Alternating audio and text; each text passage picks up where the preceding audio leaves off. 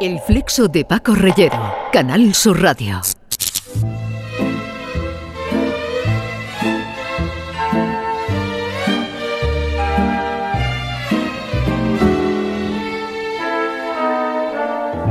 Son el Coliseo, Berlusconi, Dinozov, los emperadores, la decadencia, el derecho, el dinero que no huele, la extensión, la conquista, la centuria romana, el cine de romanos y el latín, concesiones de los dioses o fruto del molde romano que dio origen a todos los imperios. La influencia de Roma, desde sus funcionarios en Hispania, ha marcado incluso las pizarras de tapas con sus calamares a la romana. Es obligado preguntárselo al autor de este disparatado y en cambio instructivo ensayo, Calamares a la romana, editado por Espasa. Somos romanos, aunque no nos demos cuenta, es Emilio del Río, al que seguimos desde hace tiempo, de cerca y de lejos, aunque él no nos perciba, doctor en filología clásica por la Complutensis, por la Complutense, un estudioso que vive con un pie aquí y otro en la antigüedad, en el mundo clásico. Su cabeza piensa a veces en español, a veces en latín. Ya les advierto que tarda en volver al mundo presente. Emilio. Care franquisque. Ego sum Félix y cunte in eh, hispalis, benedicta hispalis, in undis radiofonicis. Caramba. Ego loquor Querido Paco, creo que está diciendo, querido Paco. Ah, franquisque. qué bien estar con vosotros en este disparate radiofónico de, del flexo. Mm, Emilio, ¿puedes volver a la tierra? ¿Estás en el presente o sigues en Roma? Ego sum in Roma. Que todavía sigues en Roma. Loquendus in latine lengua. Dico, et dico. Y ahora mismo hay una punta de audiencia. La, gente está escuchando con una libreta en la mano, con una tablilla. Orbis, totus orbis cum nobis. Todo el orbe, el cristiano y el pagano está con nosotros en estos momentos. Toda galaxia, toda galaxia. Y toda la galaxia está también. Toda planetes. Exacto, ya que decía aquel speaker del Betis, béticos del universo, porque claro, consideraba que los béticos estaban desplegados por todo el universo. Emilio, ¿la mejor manera de ser romano es ser bético precisamente? La Bética era la joya de la corona del mundo romano. De ahí surgieron nada más y nada menos que los dos eh, primeros emperadores hispanos que tuvo el imperio, por cierto, reconocidos como dos de los mejores de toda la historia, Trajano y Adriano. De ahí surgieron grandísimos escritores intelectuales como Séneca, su padre Séneca, que llamamos uno Séneca el joven y al otro Séneca el viejo, pero en fin, el padre y el hijo, eh, Columela, Lucano, casi nada. He ah. empezado hablando en latín para que nos demos cuenta, porque se ha entendido perfectamente, por eso hablaba despacio para que nos demos cuenta de que hablamos latín sin darnos cuenta, porque nuestra lengua es prácticamente latín, tiene viene del latín, tiene muchísimas palabras que no han cambiado en 3.000 años, esto es algo grandioso, y para que nos demos cuenta también de que sin haber estudiado nada de latín, se ha entendido perfectamente lo que he dicho. Por ejemplo, pandemia. Pandemia es una palabra claramente latina. Ahora, ahora vuelve un tipo de la Bética, a Hispalis, a, Málaca, a Córdoba, a Gades, fíjate, o sea, es, que son todos nombres, en fin, fundaciones romanas, ¿no? Y, no, bueno, fundaciones, pero que fueron, eh, digamos, desarrolladas después las ciudades por los romanos. Leería pandemia, le escucharía coronavirus, eh, confinamiento, contagio, y diría, anda, estos tienen una epidemia, sí, tienen una pandemia, no se pueden tocar, ¿qué es lo que significa contagio? Son, ¿y qué veneno tienen? Porque virus significa veneno en latín. O sea, entendería perfectamente lo que nos está pasando. Eh, decía Dylan, Bob Dylan, que el dinero no habla, sino que jura, y el origen del dinero eh, romano tiene algo también de advertencia. Eh, algo resbaladizo, ¿verdad? Esto es buenísimo, esto es genial. ¿Por qué se llama al, a, esto con lo que pagamos y tal eh, moneda, ¿no? El, dinero contante y sonante, ¿no? Como dicen los, los que estos que les gusta decirlo en inglés porque les parece que es más, no sé, más importante, el cash, ¿no? Dinero contante y sonante, ¿no? Expresión estupenda además en castellano. Bueno, pues esto viene del verbo monere del que tenemos un derivado. Porque ahora los que nos están escuchando dicen, ¿y qué significa el verbo monere? A ver, cuando decimos admonición que estamos diciendo. ¿no? O cuando decimos eh, admonestar. Bueno, pues monere significa advertir. ¿Y qué tiene que ver advertir con las monedas? Pues porque una de las grandes diosas de la mitología y de la religión romana es eh, Juno, que es la esposa de Júpiter. Es el matrimonio ¿eh? que mandan tanto él como ella. En esto de la religión y de la mitología eran muy igualitarios, ya eran unos avanzados ¿no? de, nuestro tiempo. Bueno, y entonces eh, Juno es la que advierte, es la que advierte. Y eh, una de las advocaciones, como nosotros tenemos advocaciones a los santos y a las vírgenes, pues es Juno, entre otras cosas, moneta, que es el participio, la que advierte. ¿Por qué? Porque en tiempos, en, el, em, en unos tiempos, eh, digamos, legendarios ¿no? de Roma, los gansos que había en el templo de Juno eh, empezaron a, avisar de que mm, estaban atacando la, la ciudad de Roma. Y entonces, a partir de ahí, pues Juno es la que advierte, porque gracias a ellos ahí ya se pudo parar ese mm. ataque y, todavía no, sabemos, no hemos llegado a por qué narices llamamos a esta cosa con la que pagamos moneda. Pues porque junto a ese templo se construyó el sitio en el que se acuñaban las monedas, ¿no? Aceca. ¿Y cómo se llamó a las monedas que salían de allí? Pues como el adjetivo de la diosa, moneta, monetae, monedas etimológicamente quiere decir que el dinero avisa, que el dinero advierte. Y vaya que si avisa, y vaya que si advierte. Hay que tener mucho cuidado eh, con el dinero. Hay una cosa de Alicia en el País de las Maravillas buenísima, cuando le dice a, Alicia el conejo, ¿no? Creo que le dice, hay que tener mucho cuidado con el tiempo, que es un personaje en la novela, hay que tener mucho cuidado con él, ¿eh? es un tipo de cuidado.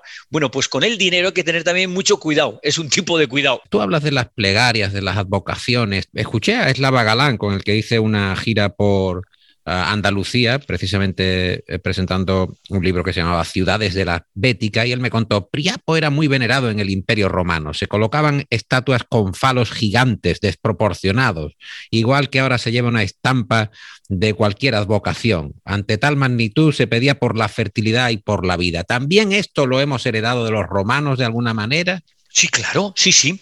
Y, y todavía en algunos sitios se mantiene una tradición que ha pervivido durante miles de años, miles de años, que es colgar, poner un colgante en el cuello de los niños con una forma de higa, ¿no? Es decir, con, una forma, un pequeño pene, ¿no? Tenía una función el, pene tenía una función, con perdón por la palabra, apotropaica, es decir, de espantar los males, de, espantar las enfermedades, de alejar las enfermedades, los malos espíritus, eh, la mala suerte. Eh, por eso encontramos tantos, tantos falos eh, por todos los sitios, ¿no? Porque tenía, sí, sí, esculpidos en, un puente, pero ¿qué pinta aquí un, un falo en un puente? Pero estos romanos eran unos guarros, ¿no? Bueno, vivían el sexo de una forma mucho más desinhibida que nosotros, ¿eh? Claro, nosotros, después, claro, tamizado por el cristianismo, pues somos una cultura muy poderosa. Ellos no es que fueran haciendo el amor por las calles, joder, pero lo vivían de otra manera, ¿no? Entonces, una forma mucho menos nosotros tampoco, eh, creo yo. En eso hemos sido también romanos. Nosotros tampoco estamos por las calles, ¿no? No, no, bueno, sí, fíjate. Sí, hay algunos. Si los romanos, Emilio, están muertos, si el imperio cayó, ¿a quién le debemos dar las gracias por tanto avance? Pues tus libros son una manera de dar las gracias, de reconocer algo que está en el subsuelo, algo que está por ejemplo, cuando se habla de la vía de la plata, no, había plata en la vía, no había, no, no había tal plata, pero ha habido, ha habido una derivación, ha habido una corrupción de la expresión y la gente piensa que había ahí en algún momento plata. Nunca hubo plata entre la unión que lleva del, sur al norte eh, por la frontera con Portugal, entre Andalucía y el, y el norte de, de España.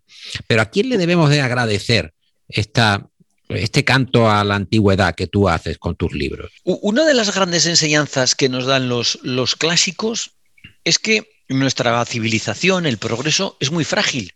Nosotros nos pensamos que, todo es sólido, permanente, duradero, ¿no? Mm, no la, la, historia, como decía Cicerón, es mm, la maestra de la vida, ¿no? La maestra de la vida. Entonces, por eso es muy importante que estudiemos humanidades, por eso es muy importante, a ver, no se trata de que todos estudien clásicas, ¿no? Pero hombre, que, que todo el mundo estudie un par de años de, latín y uno de griego, Oye, como pasa en los grandes países de Europa, ¿eh? O sea, que en, Alemania, en Inglaterra, en Francia, por citar tres, no te digo nada en Italia, ¿no? Estudian tres y hasta cuatro años de latín y algo de griego, y aquí no. Y, y esto nos ayuda a ser buenos ciudadanos y nos ayuda a aprender también de la historia para hacer mejor nuestro presente y para afrontar mejor también el futuro. Y a lo que voy, una de las grandes enseñanzas es que la civilización se puede disolver. Es lo que pasó con los romanos. En fin, bueno, Edward Gibbon, el gran, el gran escritor inglés, le dedicó esto no sé cuántos tomos, así que complicado condensarlo, pero desapareció. Oye, ¿no hemos aprendido nosotros esa lección? Anda, ha tenido que venir ahora no un meteorito del espacio, que es como siempre nos imaginamos el fin de nuestra civilización, un virus, un microscópico virus de China a decirnos, a recordarnos qué frágiles somos y qué frágil es nuestra civilización y lo que cuesta conservarla y lo que cuesta el progreso. Hablemos de despensa, ya que hablamos de Carpe Diem. El aceite, el aceite romano tan presente en Andalucía. Los romanos trajeron el aceite. Correcto. El trigo. El vino. El vino. ¿Te acuerdas de la escena esa de los Monty Python? Hombre. Cuando están, están ahí reunidos, esa película memorable y esa escena memorable, están reunidos y empiezan, porque hay que echar a estos cabrones de, de Judea, porque ¿qué han hecho por nosotros? Y entonces los del movimiento popular de Judea, los que querían echar a los romanos, empiezan, bueno, la verdad es que han hecho las carreteras y los acueductos y tal. Y dice, y el vino, el vino, eso sí que lo vamos a echar de menos. Claro. Bueno, incluso trajeron el turrón o algo parecido al turrón. Bueno, como tú bien cuentas, algo, parecido al turrón. Las almendras. Las almendras. O sea que había ahí una, una herencia también desde el punto de vista del dulce de, Navidad. Montanelli escribió sobre la historia de los romanos y hablaba también de aspectos de los que tú ah, desarrollas, ¿no? Por ejemplo, Julio César llevaba peluquín les gustaban las joyas, les gustaban atildarse, eran presumidos, eran coquetos, ah, seductores. El peluquín de Julio César ha dado mucho que hablar. ¿Es verdad esto del peluquín, Emilio, de tanto que se ha hablado del peluquín de Julio César, que se hacía, por cierto, con, ah, con piel de, cabra, creo recordar? De cabra, sí, con, piel de cabra. Bueno, llevaban faltarse el carbos, como ahora pero como no podían ir a Turquía a ponerse implantes, pues ¿qué hacían? Se ponían eh, peluquines. Eh, César se ponía a veces, pero para disimular las entradas que tenía, eh, pidió al Senado poder llevar la corona de laurel, aunque no estuviera celebrando una victoria, que es cuando se llevaba, ¿no? Cuando entraban desfilando y tal, tal. Pero ¿por qué lo hizo? No solamente por el ego enorme que tenía, lo hizo por tapar las entradas, porque es que le jodía muchísimo que le dijeran que era calvo. Y además hacían coplillas con su, con su calvicie. Bueno, y luego utilizaban, utilizaban, se tenían el pelo, porque como dices, eran muy coquetos, muy presumidos, y utilizaban peluquines. Marcial, que era paisano nuestro, de Calatayud, un tío cachondo también, bueno, divertidísimo, un poeta estupendo, tierno y satírico a la vez. Sí, lo, mencionas mucho a lo largo de las páginas del libro, sí. Marcial es una de las cosas que hay que leer. Bueno, pues este Marcial dice, estos romanos, hay una frase tradicional que era, los romanos, el pueblo que lleva toga, ¿no? Eh, entonces, parodiando Marcial incluso inspirador de Quevedo, ¿no? Hombre, Quevedo no se puede entender sin Marcial. Y Quevedo es una de las cosas, vamos, que hay que leer. Quevedo te cambia hasta la manera de respirar. Pero Quevedo no tiene esa parte tierna, Quevedo es más amargo. Bueno, entonces este Marcial, parodiando esa gran frase de, de los romanos, ese pueblo con toga, dice los romanos, ese pueblo que lleva las, las cabras en la cabeza y en los pies. ¿Y por qué? Porque las sandalias se hacían con piel de cabra y la base de los peluquines se hacía con piel de cabra. Y dice, claro, este pueblo que lleva la piel de cabra en los pies y en la cabeza, porque dice, pero joder, es que llevan todos peluquín. Y entonces este se mete también con los que lo llevan, tal, en fin, con los que se tiñen el pelo porque se tenían el pelo, se teñían la barba también. Es que, como has dicho, eran muy coquetos, eran muy presumidos. No te digo nada, la pasta que se gastaban en perfumes. Tenían peluquerías como las nuestras, quitando la luz eléctrica. Y las termas que son los gimnasios. Ahora que hemos llegado a, las franquicias de los gimnasios, los gimnasios. Es mucho más que un eh, sí, es mucho más, es mucho más que un gimnasio. Los gimnasios ya los tenían los griegos. Los griegos, efectivamente. Tú haces una distinción entre los griegos y los romanos, pero los romanos tienen las termas como un centro también de lo, que ha derivado ahora el gimnasio. Quiero decir, al final es un centro de reunión, de oportunidades, incluso de, acercamiento, ah, de conquista. Quiero decir, exactamente. De, ligar, de todo. Tenían tres centros para hacer esas cosas. Los bares, que eran unos apasionados de los bares, hacían la vida en los bares, porque vivían la mayor parte en pisos, como nosotros, pues no tenían luz eléctrica ni agua corriente. Entonces, ahí dormían, guardaban sus cosas y tal, y, lo normal, a la, a la, calle, a trabajar, cada uno sus cosas, y a comer en los, y cenar en los bares, donde había música en directo, en fin, tal.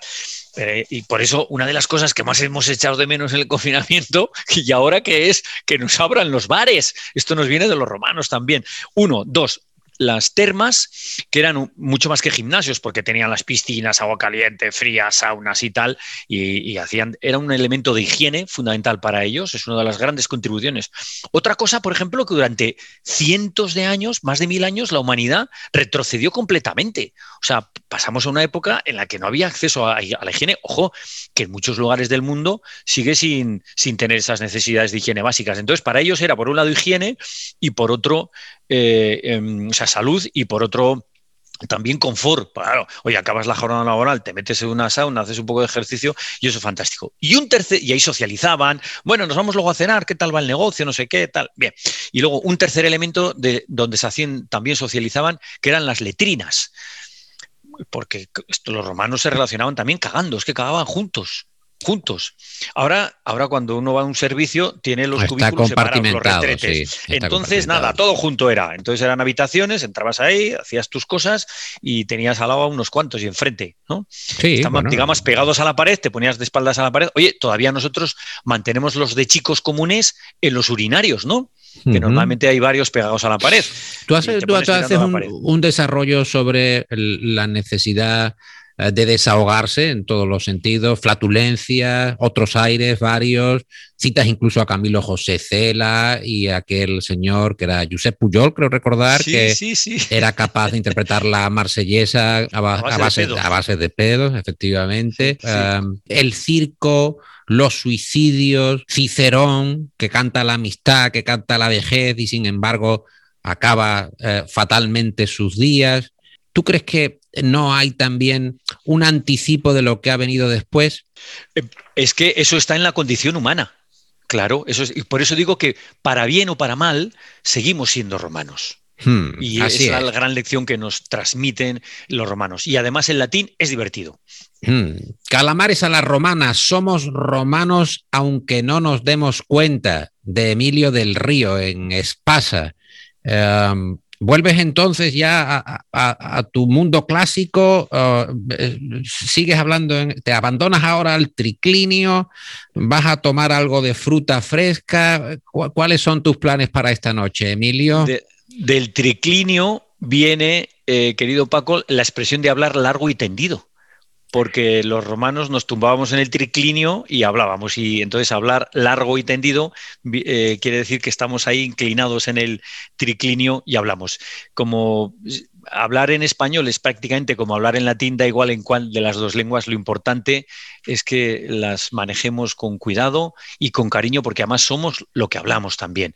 Y por eso es tan importante que, además de conocer las humanidades clásicas, mm, cuidemos y, valoremos el lenguaje porque somos lo que hablamos. Paco pues, eh, eh, pues que, muchas gracias por todo, Paco, que he estado encantado de estar contigo, con el gran eh, Franciscus Reyerus en el Flexo y con todos los oyentes de tu programa en Canal Sur, Radio. Un abrazo enorme que va para esa tierra tan querida que es la Bética, que es Andalucía. Y me voy a despedir en latín, aunque parezca castellano, que es vale que es como se despide Cervantes en el Quijote, que viene el verbo valere, que quiere decir tener salud, y ahí viene válido, y el que no es válido es inválido, ¿no?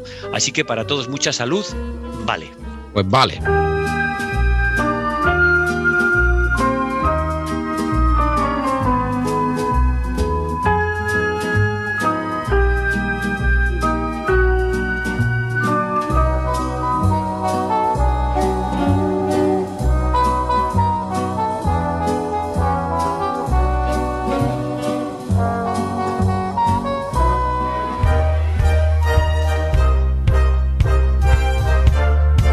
El flexo de Paco Reyero. Canal Sur Radio.